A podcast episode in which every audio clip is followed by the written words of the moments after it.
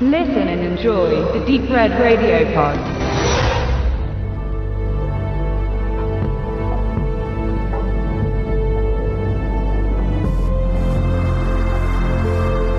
Auch wenn Jack Arnolds Tarantula und Them alternativ Formicula von Gordon Douglas aus den 50er Jahren und auch Alfred Hitchcocks Die Vögel, den Tierhorror Hollywoods, prägnant einläuteten. So wurde die große Welle erst durch Steven Spielbergs Der Weiße Hai 1975 angestoßen. Wenig zuvor sollte sich aber ein viel leiserer und wenig reißerischer Film einen Namen im Subgenre machen. Willard nach einer tagebuchartigen Erzählung des britischen Autors Stephen Gilbert. Sein Roman Redman's Notebook erschien 1969 und wurde 1971 umgesetzt.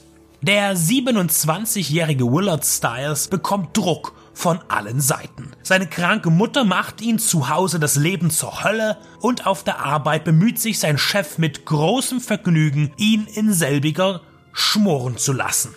Dabei war die Firma, in der er angestellt ist, einst die seines Vaters. Nach dessen Tod arbeitete er nur noch in dem Unternehmen aufgrund eines alten Versprechens vom Vater an den neuen Chef.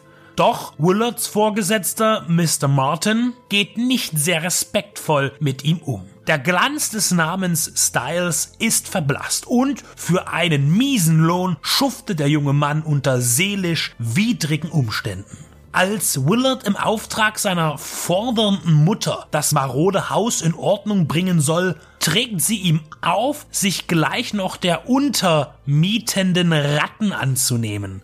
Sein Versuch, die Nager zu beseitigen, scheitert an seinem guten Herzen. Er beginnt die Ratten als Freunde zu sehen, da sein soziales Umfeld keine menschlichen Kontakte vorzuweisen hat. Aus Freunden werden rasch Sklaven, denn Willard richtet seine neuen Bekannten ab, so dass sie vollstrecken, was er ihnen aufträgt. Er erkennt in ihnen bald ein effektives Werkzeug, um sich an seiner Außenwelt zu rächen. Und da sich die Ratten im Nu vermehren, hat er bald eine ganze Armee von pelzigen grauen Soldaten. Am Anfang sind die Ausflüge noch streichhafter Natur, aber getrieben von der Unterdrückung durch Mr. Martin werden auch die Ausmaße von Willards Attentaten größenwahnsinnig. Das Gute und das Böse werden klar in zwei verschiedenen Tieren charakterisiert. Die weiße Ratte Sokrates empfindet Willard als intelligent. Er trägt sie stets bei sich und liebt sie. Ben das schwarze Pendant ist der Typ fürs Grobe, wird von seinem Herren auch geschätzt, aber gleichsam verachtet. Willard schafft eine ungleiche Hierarchie unter seinem kahlschwänzigen Volk, die ihm selbst zum Verhängnis werden wird. Denn als er kein Interesse mehr als Führer an seiner Armada von Ratten hat, übernimmt Ben das Kommando über seine Artgenossen. Der Drehbuchautor Gilbert Ralston nahm einige Änderungen an der originalen Geschichte vor, bleibt aber dem Grundton treu. Als zurückhaltenden Willard besetzte man Bruce Davison. Als Mr. Martin trat der Oscar-Preisträger Ernest Borgnine auf und als freundlicher weiblicher Part an Willards Seite wählte man Sondra Loke die wenig später als Lebens- und Arbeitspartnerin von Clint Eastwood eine von diesem sehr abhängige Karriere startete. Als garantige Mutter Styles ist Elsa Lancaster zu sehen. Sie wird bis heute im Horrorgenre ikonisiert durch ihre Rolle als Frankensteins Braut im gleichnamigen Film von 1935. Als Regisseur fungiert Daniel Mann der in seinem bisherigen Schaffen weitaus mehr an Dialogen gefallen fand als an Action. In Willard gibt es hingegen beides in einem ausgewogenen Maße. Mann ist sicher auch dafür verantwortlich, dass dieser Rattenfilm nicht plump mit Trash schwadroniert, sondern mit Moral und einer gewissen Distanz zur titelgebenden Figur sie später aber zu fürchten lernt, wenn sie grausame Entscheidungen trifft und sich auch seiner eigenen tierischen Familie zu entledigen versucht. Technisch ist Willard sehr anspruchsvoll umgesetzt. Der Tiertrainer musste lange experimentieren, damit man mit den Ratten einigermaßen planvoll drehen konnte. Erdnussbutter statt CGI hieß es 1971. Das Chaos und die sich flutähnlich fortbewegenden Rattenmassen sind überzeugend umgesetzt. Die Settings sind dunkel und meist trist, passen gut zur angestrebten Atmosphäre und haben den Charme eines Studiofilms, was besonders in den Szenen im Garten am Styles Haus zum Ausdruck kommt.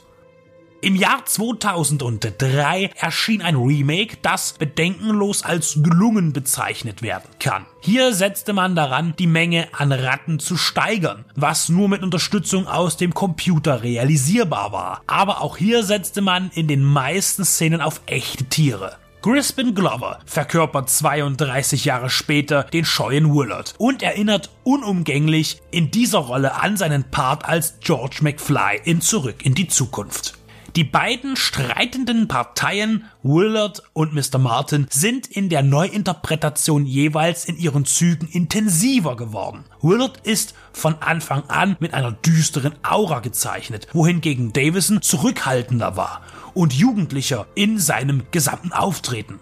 Mr. Martin, der nun von Arlie Emray gespielt wurde, artikuliert wesentlich unflätiger, ohne dabei eine billige Persiflage seines Gunnery Sergeants Hartman abzugeben.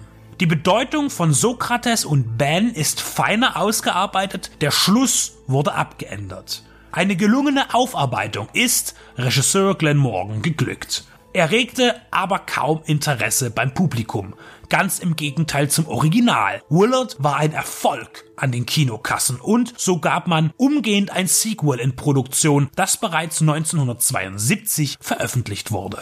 Anolis Entertainment hat sich Willard angenommen und das ist zu begrüßen. Mit gewohnten Anspruch an Klassikern und Nischenfilmen haben sie den frühen und vielleicht sogar ersten Rattenfilm released auf Blu-ray in einer ansprechenden buchartigen Verpackung mit einem erwartungsgemäß ausschweifenden Booklet und einer angemessenen Menge an Bonusmaterial.